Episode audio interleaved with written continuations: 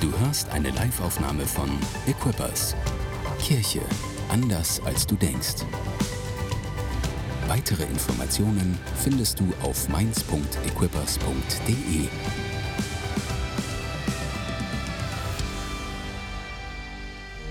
Ich freue mich, heute Morgen im Haus Gottes zu sein. Wer freut sich noch mit mir? Das ist eine gute Idee, im Haus zu sein, oder? Ich freue mich über jede Person, auch die eingeschaltet hat, die live heute dabei bist. Im Church Stream so großartig. Wir haben heute Church Streams in Frankfurt, in Idstein habe ich gelesen. Kann das sein? Idstein und auf dem Unicampus. Herzlich willkommen auf jeden. Na? Sti Darmstadt. Ach, gar nicht Frankfurt. Darmstadt. I'm so sorry. Darmstadt, Darmstadt, Unicampus und Idstein. Das war's. Alles klar, ihr Lieben. Bitte nehmt auch Platz. Ist gut, euch zu sehen. Freue mich so sehr. War letzte Woche in ähm, Glasgow. Musste in Englisch predigen. ja, könnt ruhig Mitleid mit mir haben, falls.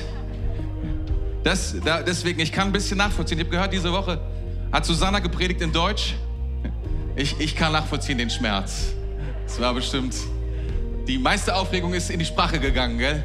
Ja, aber ich habe gehört, du hast das richtig gut gemacht. War richtig powerful. Das war richtig powerful. So. Ja, vielen Dank, ihr Lieben. Das war richtig cool. Danke. So, ja. Das war so ein halber Applaus. Die, aber die haben es ganz gut gemacht, oder? Wollen wir lieber einen ganzen Applaus geben? Die haben es ganz gut gemacht. Stimmt das? Ja, ich freue Ach ja, übrigens, ähm, das Lied, was wir gerade ge gesungen haben, wenn die Welt uns sagt, halt Abstand ein, stehen wir zusammen, embrace, ist kein politisches Statement. Ich wollte es nur noch mal offiziell gesagt haben, weil ich doch da, selbst, selbst Gabi hat gesagt, das kann nicht sein, dass das nicht extra deswegen gemacht wird. Aber ich sag's euch noch, ich habe Pastor Bruce noch einmal gefragt vor zwei Wochen, ob das irgendwie irgendwas damit zu tun hat mit der Situation, die wir. Es ist nicht so, wenn du es nehmen kannst, nimm. wenn du es nicht nehmen kannst, hm, ist deine Sache. Auf jeden Fall, ganz offiziell von meiner Seite, es hat nichts mit einem politischen Statement zu tun. Alright. Ich würde heute Morgen gerne sprechen über, ja, wie soll ich sagen, etwas, eine lange, lange, lange, lange, lange, lange, lange, lange Serie. Und das ist immer blöd, wenn man was lang, lang, lang ankündigt, gell? Das ist dann schon langweilig, weil beim zweiten lang ist schon, denkt man schon, ach du meine Güte, hoffentlich wird es nicht so lang. Oder so etwas. Aber ja, ich, ich werde es ein bisschen aufteilen in einige Stücke und heute beginne ich damit. Und zwar würde ich gerne sprechen über den ersten Korintherbrief. Der erste Korintherbrief ähm, ist, liegt mir auf dem Herzen, weil, es, weil der erste Korintherbrief irgendwie so eine Art, ja, wie soll ich sagen, eine, es passt einfach. Es ist wie geschrieben aus, aus dem ersten Jahrhundert heraus in unsere Zeit, in unser erstes Jahrhundert. Nur im 21. Im 2, was ist das? 21. 21. Jahrhundert, also schon 2000 Jahre später. Aber es passt immer noch perfekt. Und ich dachte, ähm, ich, ich nutze diese, diesen, diesen Gottesdienst, um damit zu beginnen. Das bedeutet, ich fange einfach vorne an zu predigen und wir schauen einfach mal, wie weit wir kommen, oder? Keine Sorge, es sind nur zehn Verse heute. Nur zehn Verse. Der, der erste Korintherbrief hat, glaube ich, 16 Kapitel, 15 Kapitel. Seht ihr mal? 15. 15. Welche, welcher von den Theologen will mir jetzt helfen, ohne dass sich die... 16, hast du gesagt? 16, okay. Ihr seid euch sicher? Ja, 15, 16? Gut, okay, 16, alles klar. Gut, gut, gut. Und als ich gedacht habe, meine Güte, ähm, ich möchte sozusagen mit, mit dieser Predigt so ein kleines bisschen das, das Haupt, eines der Hauptthemen des ersten Korintherbriefs ähm, einführen. Und das Interessante ist, dieser Brief spricht zu einer Gemeinde, die anfängt, sich zu spalten. Die sich anfängt zu spalten, weil sie über Fragen super uneins sind, weil sie sich über Personen uneins sind, weil sie, weil, weil sie Meinungen haben, weil es dort Parteiungen gibt, weil es dort, es ist irgendwie, es ist wie, wie heute. Es ist wie, es ist wie heute. Wir alle haben Meinungen und wir haben das Gefühl, meine Güte, ähm, zu jeder Meinung gibt es irgendwie, zu jedem Thema gibt es zwei, mindestens zwei Meinungen und große Gruppen, die sich unversöhnlich gegenüberstehen und sagen, Impfung, auf keinen Fall. Oder die dann sagen, so und so sollten die Sachen laufen. Und die anderen sagen, nein, Atomkraft, auf jeden Fall wieder einsteigen. Und die anderen, und, und, wir, und wir stehen da und sagen so, meine Güte, wie, wie kann das sein, dass das alles so extrem ist? Und ähm, wir haben das vielleicht die letzten Jahrzehnte ganz gut gemeistert. Ähm, vielleicht dass wir toleranter waren, das glaube ich ehrlich gesagt, vielleicht war der ein oder andere toleranter oder einfach ignorant, wenn wir ganz ehrlich sind, oder? Es war uns einfach egal. Wir haben gesagt, na, es ist mir egal, ob du, ob du, was du tust in deiner Freizeit, solange ich es nicht tun muss. Aber die Zeiten haben sich geändert. Mittlerweile ist es so, wenn irgendjemand irgendetwas tut, dann muss es der andere auch gut finden und auch tun, zum Beispiel. Oder nicht tun. Oder irgendwie, das wird mit einer starken ähm, Meinung und einer, wie soll ich sagen, es ist, alles wird zu einer wichtigen Frage. Alles wird zu einer, ist es, es gibt keine Geschmäcker mehr. Also ich finde Cola gut, sondern es ist irgendwie, Cola ist direkt ungesund und ich zerstöre damit die dritte Welt, wenn ich das trinke. Das ist ein, ein, durchaus denkbar, dieses Beispiel. Und dadurch wird sofort jedes zu einer Frage von Leben und Tod. Alles wird zu einer Frage von Gerechtigkeit. Alles wird zu einer Frage von, von allem oder nichts. Und dadurch entsteht eine Spaltung, in der wir leben. Und als Church wollen wir, wollen wir eins sein, oder? Als Kirche wollen wir was anderes leben. Wir wollen zeigen, dass es anders möglich ist, dass wir, dass wir mit vielen Menschen, obwohl wir unterschiedlicher gar nicht sein könnten, sogar unterschiedliche Sprachen sprechen, dass wir dennoch eins sein können, zusammenstehen. Dass wir sagen, nein, nein, nein, uns ist da ist, uns ist etwas so wichtig, dass wir nach außen hin keine Spaltung präsentieren, sondern Einheit präsentieren. Ich glaube, es liegt in Einheit liegt so eine große Schönheit, so eine schöne Kraft. Die Bibel spricht davon. Oder hast du schon mal gehört und gesagt, oh, die Spaltung ist richtig nice. Das sollten wir auch machen. So wie die sich trennen, großartig. Das ist, also das, das ist richtig gut, das anzuschauen. So sollten wir das auch machen. Nein, ganz, ganz im Gegenteil. Wenn du irgendwo hingehst, egal ob zu einer Firma oder ob du zu Menschen gehst in Familien, die zusammenstehen, ist die Einheit ist das Schöne, wenn die zusammenstehen, oder? Die Einheit von der Kirche ist das Großartige. Und nicht das alles, was irgendwie die unterschiedlichen Stimmen, die, die sie auseinandertreibt. Nicht das ist es, stimmt das? Komm, lass uns mal die Bibel lesen. Die ersten zehn Verse im ersten Korintherbrief. Und ich will dir sagen, hey, vielleicht fängst du an und einfach die, Vielleicht machst du das mit jeder Predigt, das wäre großartig, weil das meiste hast du von der Predigt, wenn du das, was du dir aufgeschrieben hast, zu Hause nochmal anschaust. Und jetzt mache ich es dir ganz, ganz leicht in diesem Fall, weil du weißt, es ist 1. Korinther 1, 1 bis 10. Das ist, was wir gemeinsam lesen. Und da kannst du dir ein bisschen was zu aufschreiben und dann zu Hause gucken, ähm, in deiner persönlichen Zeit mit Gott, wenn du selbst die Bibel liest, ob das, was ich gepredigt habe, ob das da steht und vielleicht findest du ja noch mehr. Vielleicht sagt Gott noch mehr zu dir über diese Dinge. Weil ich glaube, es ist wichtig, dass wir als Kirche die, sein Wort, das Wort Gottes, super, super ernst nehmen und sagen, ah, das ist, was Gott zu sagen hat. Und dass wir alle auch in der Lage sind, weil wir seinen Geist haben, weil wir seine Kinder sind, weil wir sein Wort kennen und lesen dürfen, dass wir das auch tun. Amen? Also 1. Korinther 1, ganz easy, kannst du mal nach Hause 1, 1 bis 10. Paulus, damit beginnt's, berufener Apostel Christi Jesu durch Gottes Willen und Sostenes, der Bruder, an die Gemeinde Gottes, die in Korinth ist, die den Geheiligten in Christus Jesus, den berufenen Heiligen samt allen, die an jedem Ort den Namen unseres Herrn Jesus Christus anrufen, ihres und unseres Herrn. Gnade euch und Friede von Gott, unserem Vater und dem Herrn Jesus Christus. Ich habe mich entschieden, über diese ersten drei Verse nicht zu predigen.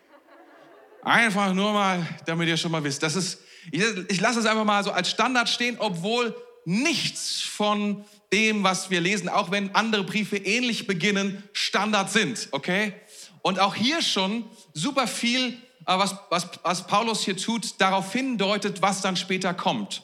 Das kann man nicht, unter, das kann man nicht unterschätzen. Zum Beispiel Paulus, berufener Apostel, berufener Apostel Jesu Christi, ähm, durch den Willen Gottes. Drei Hinweise darauf, warum er Apostel ist und in welcher Weise er Apostel ist. Er muss darauf hinweisen, weil die Autorität, mit der er das schreibt, wichtig wird für das, was er später konfrontiert. Deswegen siehst du mal mindestens drei Hinweise darauf, ähm, das heißt zum Beispiel, er ist Apostel Jesu Christi, ist nicht einfach irgendein Apostel. Er ist berufen, er hat sich nicht selbst zum Apostel bewegt, sondern jemand hat ihn gerufen, das zu tun. Und zwar durch den Willen Gottes, in dem das drin Also drei Argumente dafür, dass er Apostel ist. Das ist erwähnt am Anfang, hat eine Bedeutung. Anyway, also ich wollte ja nicht darüber predigen. Vers 4. Ich danke meinem Gott alle Zeit euretwegen für die Gnade Gottes, die euch gegeben ist in Christus Jesus. In ihm seid ihr in allem reich gemacht worden, in allem Wort und aller Erkenntnis, wie denn das Zeugnis des Christus unter euch gefestigt worden ist. Daher habt ihr an keiner Gnadengabe Mangel, während ihr das Offenbarwerden unseres Herrn Jesus Christus erwartet, der euch auch festigen wird bis ans Ende, so dass ihr unverklagbar seid an dem Tag unseres Herrn Jesus Christus. Gott ist treu, durch den ihr berufen worden seid, in die Gemeinschaft seines Sohnes Jesus Christus, unseres Herrn.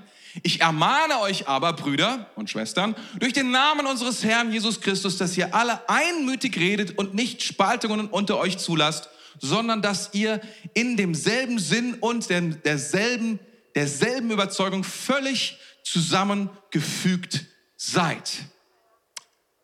Puh. Das, ist, das sind die Verse für heute Morgen. Und ich, starte mal rückwärts. Ich beginne quasi mit 10, weil 10, also Vers 10, weil Vers 10 ist quasi die erste Handlungs-Call of Action für die Leute in Korinth. Vorher, Vers 4 bis 9, ist eigentlich nur ein Gebet. Und wir dürfen mitbeten. Oder zuhören, wie Paulus betet.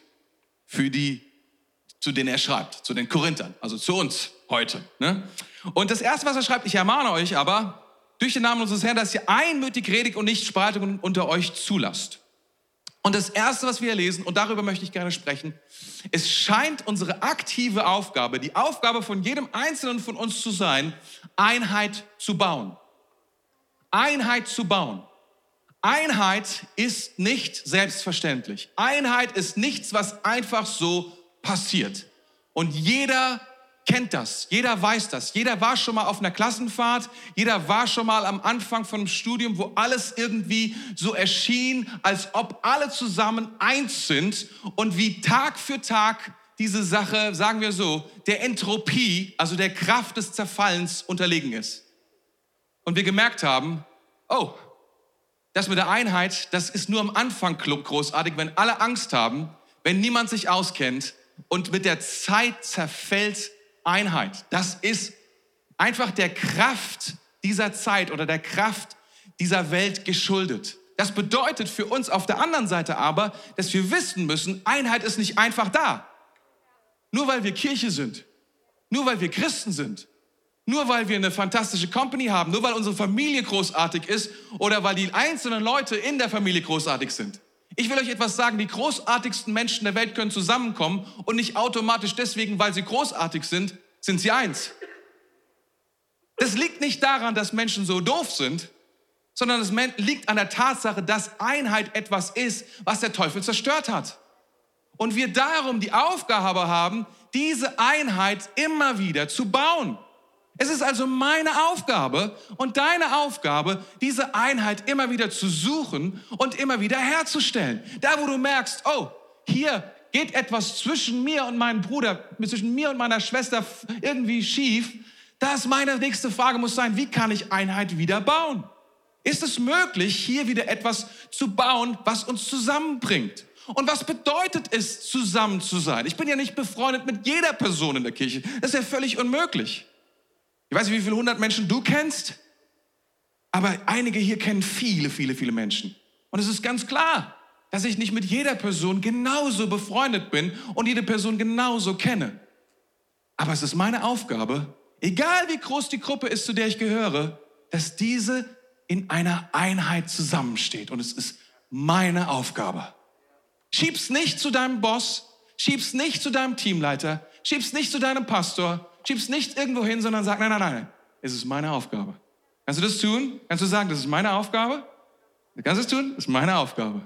Das ist meine Aufgabe. Sag's mit mir nach. Ist meine Aufgabe. Ist meine Aufgabe. Nicht die von meinem Nachbarn. Deine Aufgabe ist es. beginnt bei mir. Nur wie kann man es machen? Ich habe folgende Optionen mal zusammengestellt, um die mal so abzuklappern. Ähm, eine Möglichkeit wäre immer, sich immer der Meinung anderer anzuschließen. Du hast eine andere Meinung, Aber, oder du hast am besten, ich sag euch etwas, noch besser ist, einfach gar keine Meinung zu haben. Komm einfach ohne Meinung und dann überlegt hier, welche Meinung haben die anderen und dann schließt sich einfach der Mehrheitsmeinung an. Da kann nichts schiefgehen, oder? Das wäre eine Möglichkeit. Wer denkt, das ist eine großartige Idee?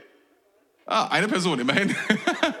eine Person ist schon mal dabei und sagt, okay, das ist eine große. Aber ist es nicht manchmal so, dass wir genau das tun und so überlegen, so, ehrlich gesagt, ich habe gar keine Meinung dazu. Mal gucken, was die anderen sagen. Und dann oh, schließen wir uns der Sache mal an. Klingt vernünftig. Die meisten scheinen dafür zu sein. Die meisten scheinen diese Sache. Und es ist interessant, dass Psychologen haben das beobachtet, auch in Deutschland bei den großen politischen Meinungen. Ich sage euch etwas, die meisten folgen einfach nur einer Meinung. Die meisten machen das einfach so. Wir sind ziemlich so am Start, weil wir es lieben, mit der Mehrheit zu schwimmen. Wenn du dann fragst, warum bist du dieser Meinung? Was für eine Meinung? Was meinst du überhaupt? Was geht's überhaupt? Welches Thema? Wir sind ein bisschen so angelegt, dass wir das tun. Und dann, wenn es schwierig wird, dann merken wir, wir sind gar nicht dieser Meinung. Und dann denken wir, wieso habe ich eigentlich die ganze Zeit diese Meinung überhaupt gehabt? Das ist eine Möglichkeit. Die andere Möglichkeit ist zu sagen, ich gehe den Konflikt aus dem Weg. Ich habe eine andere Meinung, aber wenn das irgendwie zu einem Konflikt kommt, wegen dieser unterschiedlichen Meinung, gehe ich dieser, diesem Konflikt einfach aus dem Weg. Ich gehe einfach weg. Ich gehe einfach irgendwo anders hin. Sollen die doch ihre Konflikte austragen. Ich bin ein friedlicher Mensch. Ich bin ein, ich bin ein, ich bin jemand, der die Harmonie sucht. Wer liebt das? Ah, schon mehr Leute. Ja? Aber wer weiß, dass es auf Dauer nicht funktioniert? Das sind auch einige Leute schon. Einige sind schon so schlau und weise und preist dem Herrn. Weißt du, Konflikten aus dem Weg zu gehen, ist nicht so hilfreich auf Dauer. Es wird nur eine Zeit überbrücken. Es wird nur eine gewisse Zeit helfen, dass diese Dinge nicht nach oben kommen.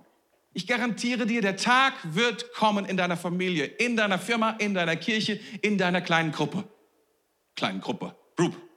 In deiner Group. Der Tag wird kommen und da wird dieses Thema nach oben kommen. Und es ist sogar so, dass es eventuell etwas von dir innerlich kaputt macht. Und dann, dann machst du alle verantwortlich, dass sie, das, dass sie das gar nicht gesehen haben oder so etwas. Dabei haben die es gar nicht gewusst, weil du hast dich so zurückgehalten. Es ist keine gute Idee, immer Konflikten aus dem Weg zu gehen. Auf der anderen Seite ist es auch keine gute Idee, immer Konflikte zu suchen, oder? Das ist auch keine gute Idee. Die dritte Möglichkeit ist, meine Meinung am besten möglichst argumentativ und intellektuell vorzubereiten, um die anderen zu überzeugen, dass ich recht habe. Das ist doch großartig, oder? Das ist ein guter Weg. Das ist ein guter Weg. Come on. Am Ende gewinnt der Schlauste im Haus. Das ist doch möglicherweise, oder? Damit könnte man noch. Jemand gesehen, ja, oh, die schlauen Leute hier. Ja, das ist eine gute Idee. Come on. Damit kommen wir durch. Aber lass uns mal überlegen, wie absurd ist das denn? Am Ende des Tages, die Meinung gewinnt, die am intellektuellsten ist, die haben gewonnen, daraus baut sich die Einheit. Ha. Lass uns mal darauf schauen, worauf bauen wir Einheit? Oder worauf baut sich Einheit? Worauf baut sich oder worauf basiert das? Wie kommt Einheit zustande? Weil das wird hier beschrieben in Vers 10, ziemlich cool. Und zwar wird hier geschrieben in Vers 10, schaut mal, sondern dass ihr in demselben Sinn und derselben Überzeugung völlig zusammengefügt seid. Zwei Dinge. Denselben Sinn und dieselbe Überzeugung. Denselben Sinn, was hiermit gemeint ist, ist dieselbe Art und Weise zu denken. Dieselbe Art und Weise zu denken. Das bedeutet nicht, dass man schon eine Meinung hat, sondern wie man über etwas denkt. Ein Problem kommt auf, ein Thema kommt auf und du fragst dich, du hörst davon zum ersten Mal und dann fängst du an, dieses Thema einfach für dich einzuordnen. Du fängst an, dieses Ding irgendwie in Beziehung zu dir zu setzen. Was hat das mit mir zu tun? Welche Position nehme ich dazu ein? Vielleicht ist deine erste Frage, was denken andere? Dann bist du jemand, der, der, der es gerne hat, sich einfach zu machen. Aber ich glaube, dass das Evangelium etwas anderes tut. Und zwar in Römer 12, Vers 2, da finden wir folgenden Vers. Deshalb orientiert euch nicht am Verhalten und den Gewohnheiten dieser Welt, sondern lasst euch von Gott durch Veränderung eurer Denkweise in neue Menschen verwandeln. Was Gott tun will in unserem Leben, Und das ist so wichtig, dass wir das verstehen. Er will die Art und Weise, wie wir über Dinge denken, verändern. Und es wird so krass beschrieben von demselben Paulus im Römerbrief, dass die Art und Weise, wie die Mehrheit denkt häufig, dass das nicht unbedingt ist die Art und Weise, wie wir selbst Dinge beurteilen müssen. Sondern was er sagt ist, weil wir neue Menschen sind, weil wir neue Geschöpfe sind, haben wir die Möglichkeit und die Freiheit, Dinge auf eine neue Art und Weise zu bedenken.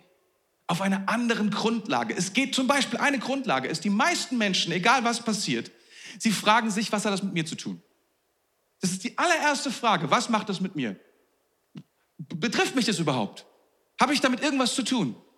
Und ich sage dir etwas, das ist eine egoistische Denkweise. Dass wenn du zuallererst an dich denkst, dann bist du ein egoistischer Denker.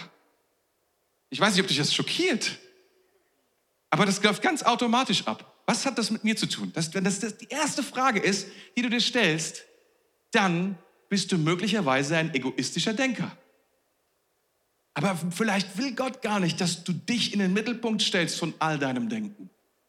Vielleicht will ja Gott, dass du etwas ganz anderes in den Mittelpunkt deines Denkens stellst.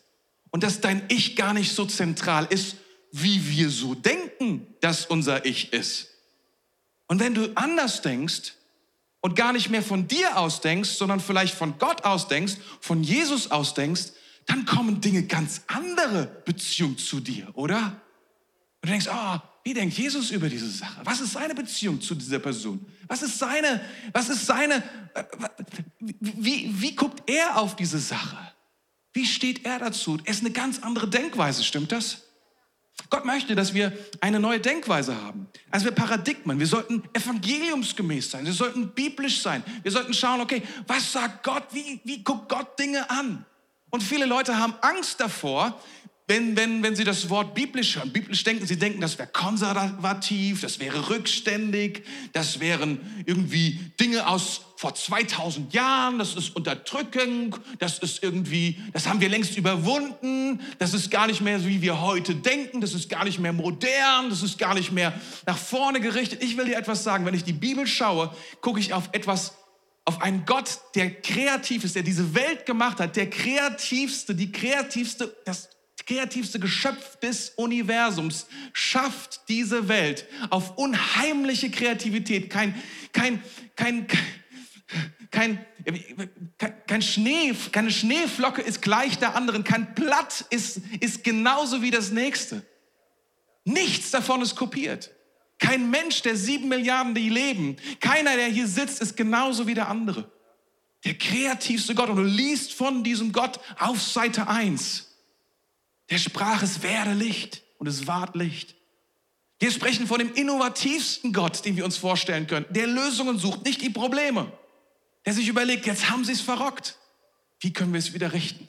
Was können wir tun? Und er schickt und er sendet seinen Sohn. Keiner hat es kommen sehen. Und dennoch hat er das gesamte Alte Testament darüber gesprochen, was er tun wird. Du schaust es dir an und sagst dir, das ist ein Gott. Innovativ, kreativ, voller Hoffnung für die Zukunft, wenn er in deine Zukunft schaut. Er schaut nicht in die Verdammnis deiner Zukunft, sondern er schaut voller Hoffnung auf deine Zukunft, auf das, was er für dich hat. Das ist ein Gott, wie er denkt. Das ist die Art und Weise, wie er sich ausstreckt. Er hat Glauben, er füllt deinen Raum und er möchte, dass wir unser Denken, unser, unser Hoffen, unser, wie wir am Start sind, mit Glauben füllen. Und nicht, dass wir abhaken und dass wir Dinge beerdigen sondern dass wir Glauben haben, nein, nein, Gott, der Gott der Auferstehung, ihm ist nichts unmöglich. Amen. Seid ihr noch da? Und ganz, ganz im Ernst, Gerechtigkeit, das ist ein großes Thema heutzutage. Es wird ja alles unter dem Thema Gerechtigkeit wird kategorisiert. Das ist alles eine Frage der Gerechtigkeit. Öl ist eine Frage der Gerechtigkeit, Gas ist eine Frage der Gerechtigkeit, alles, Gender ist eine Frage der Gerechtigkeit, alles ist eine Frage der Gerechtigkeit. Ich will etwas sagen, der Herr der Gerechtigkeit es kann die ganze Bibel, es gibt ein Wort, das findest du, ich weiß, ich habe das nicht jetzt nachgeguckt, aber es ist 500 Mal, würde ich jetzt behaupten, aus dem Stegreif heraus, at least. Er sagt, ich habe nur zwei Anforderungen an einen König, dass er Recht und Gerechtigkeit bringt. Das ist, was er fordert. Recht und Gerechtigkeit. Wenn du also suchst nach Gerechtigkeit, du findest Antwort in diesem Buch, bei diesem Gott. In der Art und Weise, wie er denkt, finden wir diese Dinge. Und das sind die Dinge, die heutzutage, die wir brauchen, oder? Das ist also die eine Sache, wir haben denselben Sinn, also die Art und Weise, wie wir denken, und die andere Seite dieselbe Überzeugungen oder wörtlich ist die Urteilsfähigkeit. Das heißt, am Ende unseres Denkprozesses kommen wir zu einem Urteil. Und zwar ist es cool, am Ende zu einem Urteil zu kommen beim Denken, gell? Ich wollte nur mal so sagen. Es fällt uns manchmal schwer. Manchmal, wir sehen eine Sache und haben sofort ein Urteil. Das ist keine gute Idee. Dann müssen wir manchmal unser Urteil aufheben, revidieren und neu fällen weil wir Vorurteile getroffen haben. Und wir sind gut da drin, stimmt das? Oh, wir können schnell Vorurteile. Nur am Aussehen, Äußeren eines Menschen, an dem, wie sich jemand verhält, Vorurteile. Und uns denken, das wird nichts. Oder garantiert, das ist eine komische Person oder sonst irgendetwas. Nein, nein, nein, nein.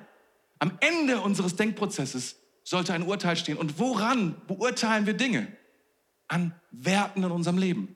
An Dingen, die uns wichtig sind an Dingen, von denen wir für unverhandelbar halten, die wir gesetzt sehen von Gott in unserem Leben. Und anhand dessen treffen wir ein Urteil. Und das ist unsere, das ist unsere Möglichkeit. Das dürfen wir tun. Wir müssen nicht alles offen halten. Nein, nein, nein. Wir dürfen zu einem Denkergebnis kommen. Wir sagen, okay, jetzt am Ende. Und wenn ich das so betrachte, komme ich zu einem Ergebnis. Das ist eine gute Sache. Oder du kommst zu einem Ergebnis, ich bin eher skeptisch. Das könnte sich nicht so gut entwickeln. Ich will vorsichtig sein, aber nee, das ist nicht cool. Das ist eine Möglichkeit. Das sind Denkprozesse. Also was wir brauchen, wir brauchen Denkweisen und Überzeugungen. Und jetzt können wir die ganze Bibel danach scannen und anschauen, was für Denkweisen und Überzeugungen wir brauchen, damit wir, und das ist das Thema, damit wir eins bleiben. Weil das ist die Art und Weise, so bleiben wir eins, indem wir auf eine ähnliche oder gleiche Art und Weise denken und die gleichen Werte haben. Egal, was du reinkippst dann an Problemen und Schwierigkeiten, du wirst sehen, obwohl alle unterschiedlich denken, aber die Art und Weise ähnlich ist, wirst du immer wieder zu einer Einheit kommen. Obwohl wir verschieden sind. Ist das gut? Das ist powerful. Und wisst ihr was? Ich glaube Folgendes. Da wir jetzt bei diesen Versen bleiben, Paulus ist Fuchs. Ist ein Fuchs. Das ist das Wort Gottes. Und wisst ihr, ich glaube, dass dieses, dieses Gebet, was er geschrieben hat zwischen Vers 4 und 9, das betet er ja. Das ist einfach, da, da widerspricht man ja nicht. Wenn jemand betet, oder? Sagst du ja auch nicht. Nee, also da bin ich jetzt anderer Meinung. Sondern du, du betest das und häufig bist du ja dann auch mit dem Amen dabei, was du, was er eh mehr oder weniger sagt, du bist derselben Meinung. Amen. So soll es sein. Und ich glaube, dass die Dinge, die er hier betet, das sind sozusagen solche, wie soll ich sagen, das sind so die Grund, Grundlagen oder Grundvoraussetzungen für Einheit. Und davon habe ich sieben Stück gefunden in diesem kleinen Gebet. Es sind sieben Grundvoraussetzungen für Einheit, die er sozusagen vorweg schickt, um alle zu umarmen, alle Parteiungen, alle Spaltungen in der Church. Und zu sagen, guck mal, aber lass uns doch mal, lass uns doch mal beten über die. Und das, lass uns auf das gucken, was, was uns allen wichtig ist. Und das ist ziemlich clever, wie ich finde. Und ähm, deswegen das Erste, was er tut, und ich glaube, damit, damit bekommen wir immer eine, oder eine Grundlage von Einheit, ist Dankbarkeit. Hm. Paulus fängt nicht an zu lehren und wir wissen, er hat Druck auf dem Kessel. Wenn er sauer ist, verstehst du, ich stelle mir das so vor, er hört von der Church und er flippt aus. Ich glaube, wenn es damals SMS gegeben, WhatsApp gegeben wäre, hätte, Paulus hätte so, manchmal so oft so am nächsten Tag einfach einen rausgehauen. Ihr Korinther, jetzt hört mal gut zu, kann ja wohl nicht angehen. Und so hat er sich da hingesetzt. Aber diesmal, das Erste, was er tut, er lehrt nicht, er betet. Er sagt, ich danke meinem Gott alle Zeit euretwegen.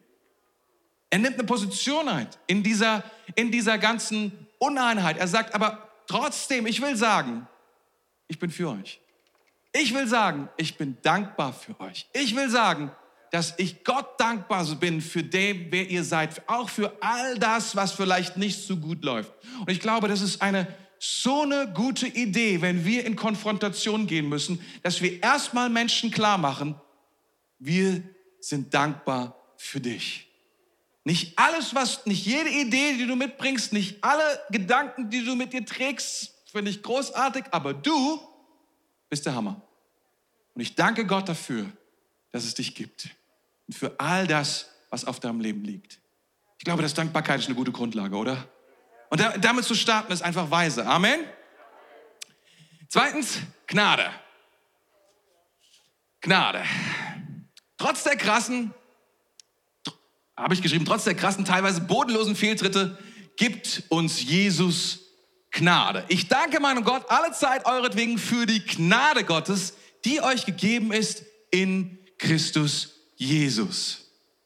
Und was er von Anfang an deutlich macht, und das ist so wichtig, ich, das ist auch schon in Vers 3, als er dann diesen es hört sich immer so an formelmäßig. Es wird dann auch beschrieben in Kommentaren, eine formelmäßige, dass da irgendwie Frieden, es, Frieden und Gnade wird gewünscht, ausgesprochen über die Gemeinde. Und man liest es so häufig, dass man vielleicht auf den Gedanken kommt, boah, es war halt so üblich. Macht, sagt man halt so. So wie man im Englischen sagt so, how are you doing? How are you doing? Man meint es eigentlich gar nicht. So, man, man sagt es einfach nur, um irgendwie ein Gespräch anzufangen. Und so diesen Eindruck könnte man haben. Aber wisst ihr, ich bin davon überzeugt, dass Paulus das sehr, sehr bewusst jedes Mal schreibt. Und er sagt, das Wichtigste, was ich freisetzen will über euch als Kirche, das Wichtigste, was ich freisetzen will über dem Leben von jedem Einzelnen, ist die Gnade Gottes. Die Gnade Gottes ist das Wichtigste, was wir alle brauchen. Wir sind eingebettet in dieser Gnade. Wir brauchen diese Gnade, unser Leben aus der Gnade in die Gnade hinein. Wir können das nicht unterschätzen, wie powerful und wichtig Gnade ist. Wisst ihr, das, das, das Krasse ist ja, dass wir häufig so ein halbes Leben führen. Also es gibt ja eigentlich zwei Möglichkeiten. Wir können entweder unser Leben führen aus unserer eigenen Kraft oder aus der Kraft Gottes, aus der Gnade. Das sind die zwei Möglichkeiten. Entweder wir machen es zu unserem Ding oder wir machen es zu Gottes Ding. Das sind die zwei Möglichkeiten. Und was Paulus von Anfang an sagt hier, er sagt von Anfang an, das hier, Einheit, diese Church ist nicht eure Sache. Einheit ist keine Sache von Prinzipien alleine, sondern Einheit ist etwas, was darüber hinausgeht. Verstehst du, wir können wahnsinnig viel bauen mit göttlichen Prinzipien und aus eigener Kraft. Es ist Wahnsinn, was Menschen erreichen können. Aber er macht von Anfang an klar eine Sache. Das, was er jetzt sagen will, ist nicht auf diesen Prinzipien, auf den menschlichen Prinzipien gegründet, sondern auf dem, was Gott kann aus dem, was Gott tun will, was seine Möglichkeiten sind. Das hier ist Gottes Werk. Diese Church ist gebaut auf dem, was Jesus tun will, auf seiner Gnade und nicht auf den Fähigkeiten von Einzelnen. Auch nicht von, von, von guten Leitern oder von charismatischen Leuten oder sonst irgendwas. Nein, nein, nein. Das hier ist gebaut auf die Gnade Gottes und nur auf die Gnade Gottes. Ich habe Folgendes beobachtet dass wir manchmal dazu neigen, Folgendes zu tun. Besonders starke Leute lieben das. Und in dieser Church sind so viele starke Leute, deswegen spreche ich zu einigen von, von euch wahrscheinlich gerade. Das geschieht unbewusst. Gar nicht bewusst, sondern wir fangen an, etwas zu tun und wir sind voll gepumpt und voller Visionen und voller Träume. Und wir glauben, dass wir etwas bauen können mit unserem Leben. Und es ist großartig, weil Gott will, dass wir das tun, dass wir etwas gestalten. Und wir be beginnen zu lesen und zu träumen und zu arbeiten und zu tun und zu bauen. Kirche, Teams, Companies, Familien. Wir bauen all diese Dinge, Häuser. Wir bauen diese Dinge aus unserer Kraft. Und weil uns Gott so sehr segnet, tun wir das in unserer eigenen Kraft. Und dann hört ihr das manchmal. Ich höre das manchmal ganz, ganz, ganz gut zu. Dann sagen Leute, ja, dann, dann, dann komme ich zu einer Schwierigkeit. Jetzt brauche ich die Gnade Gottes. Ha. Da ist die Idee, die ist folgende. Solange ich es selbst schaffe, mache ich es mit meiner eigenen Kraft. Wenn ich aber an die Grenze komme von dem, was ich machen kann, was meine Möglichkeiten sind, weil es zu groß ist, dann wechsle ich auf die Seite der Gnade Gottes. Und er hilft mir. Und dann bin ich in einer anderen Sphäre. Ich will dir sagen, das funktioniert so nicht. Also es wie soll ich sagen, warum es nicht funktioniert? Es ist, die Bibel zeigt uns das so deutlich dass das, dass das häufig das Problem ist, warum wir so viele Schwierigkeiten haben. Wir müssen verstehen, dass, dass nichts, was wir tun, dass wir nichts, das wir tun, ohne die Gnade Gottes tatsächlich möglich ist. dass du hier überlebt hast überhaupt. Den Wahnsinn deiner Geburt, deiner Zeugung, ist die Gnade Gottes. Fangen wir mal, mal da an. Dass deine Kaulquappe, oder wie ich es nennen soll, am Ende gewonnen hat. Verstehst du? Das ist die Gnade Gottes, dass du hier sitzt. Es ist die Gnade Gottes, dass du atmest. Jede Sekunde. Es ist die Gnade Gottes, dass wir leben und dass wir ihn kennen dürfen. Es ist die Gnade Gottes in allen Dingen. Und es ist die Gnade Gottes, dass wir zu ihm gehören und all diese Dinge und aus dieser Kraft heraus leben. Und so, umso früher wir begreifen, dass wir aus der Gnade Gottes heraus leben, nicht aus unserer eigenen Stärke, umso einfacher wird es für uns zu akzeptieren, dass wenn die kleinen Dinge schon nicht möglich sind ohne die Gnade Gottes, dann sind es die großen auch nicht. Und dann werden wir einfach weiterleben in dieser Gnade, weil Gottes Gnade ist, ist ja niemals zu klein, sondern die ist ja riesengroß. Wir begrenzen nicht die Gnade. Wir kommen nicht in diese, diese Idee plötzlich, ah, das ist zu groß. Ja, das kann ich nicht tun, wenn mich Gott darum, ich bin demütig. Nein, du bist nicht demütig. Eigentlich bist du genau das Gegenteil. Du bist stolz, weil du bist bis dahin gekommen in deiner eigenen Kraft. Und jetzt glaubst du plötzlich, brauchst du irgendwas anderes. Was glaubst du eigentlich, wie weit du gekommen bist ohne die Gnade Gottes? Du wärst nicht da, wo du jetzt stehst. Was wir brauchen, ist die Gnade Gottes. Sieh mal, ich sehe das immer sehr, sehr praktisch an Leuten. Wenn Leute nicht bereit sind, in den ersten Jahren, wo sie sozusagen mit Gott gehen, den zehnten Teil ihres Einkommens zu geben, wo sie wenig verdienen. Weil sie sagen, oh, ich habe ja so wenig. Ich schaffe das ja gar nicht. Aber Gott, wenn du mir hilfst, wenn du mich über diese Schwelle bringst, dann gebe ich. Ich will dir etwas sagen. Ich habe es nicht einmal gesehen, dass das funktioniert hat. Niemals. Wer nicht anfängt zu geben und versteht, dass alles die Gnade ist, selbst die fünf Euro, die du von deinen Eltern bekommst, und von denen den Zehnten gibst, dann wirst du nicht begreifen, wenn du die erste Million bekommst. Und dass das immer noch die Gnade Gottes ist und nichts anderes. Sondern du wirst irgendwann diesen Sprung machen und du wirst ausflippen, weil du nämlich insgeheim denkst, dass du es bist, der es auf die Reihe bekommt. Unser Ego kickt so schnell ein, du glaubst gar nicht. Mein Vorschlag ist, und das ist, was Paulus tut, lass uns uns positionieren mit unserem ganzen Leben von Anfang bis zum Ende in die Gnade Gottes. Es ist die Gnade Gottes, dass ich so weit gekommen bin. Es ist die Gnade Gottes, dass ich noch weiterkomme. Es ist die Gnade Gottes, die mich trägt bis zum Ende. Amen. Also ihr Lieben, mein, mein Vorschlag ist, dem zu folgen und zu sagen, die Gnade Gottes ist so viel stärker und wir brauchen keine Angst zu haben, dass sie ausverkauft sein wird. Viele Leute entscheiden sich ja gegen die Gnade, weil sie denken, dass sie so winzig ist dass sie so wenig kann. Aber die Gnade Gottes kann so viel mehr, als du es glaubst. Sie kann so viel mehr und sie ist die einzige Kraft, die niemals ausverkauft sein wird für unser Leben. Stimmt das? Okay, jetzt haben wir so lange gebraucht für die Gnade Gottes. Es kommen noch so viele Punkte. Und wisst ihr, das Krasse ist ja, dass Paulus das so krass betont am Anfang, dass er darüber spricht, über die Gnade, und ihr müsst dir vorstellen, wie viele Fehltritte er in diesem Brief alleine aufzählt. Wollt ihr ein paar hören davon? So als Vorschau auf 1. Korinther, dass du sagst, ja, das lohnt sich auf jeden Fall mal zu lesen und ein paar Predigten darüber zu hören. Es wird darüber beschrieben, über Streit, über Parteiung über Stolz, über Überheblichkeit. Überheblichkeit ist ein wichtiges Thema. Über dann der Klassiker Unzucht selbstverständlich. Da lebt jemand mit der Frau seines Vaters zusammen. Christen gehen zu Prostituierten, Christen führen Prozesse gegen andere Christen vor weltlichen Gerichten. Unzucht in der Ehe und davor, Ehebruch, Scheidung, Ehelosigkeit, Umgang mit Götzen, Fleisch. Da denkst du jetzt, hä? Okay. Ähm, das ist ein Thema, du sagst, okay, das, haben, das Problem haben wir heute nicht. Du täuschst dich.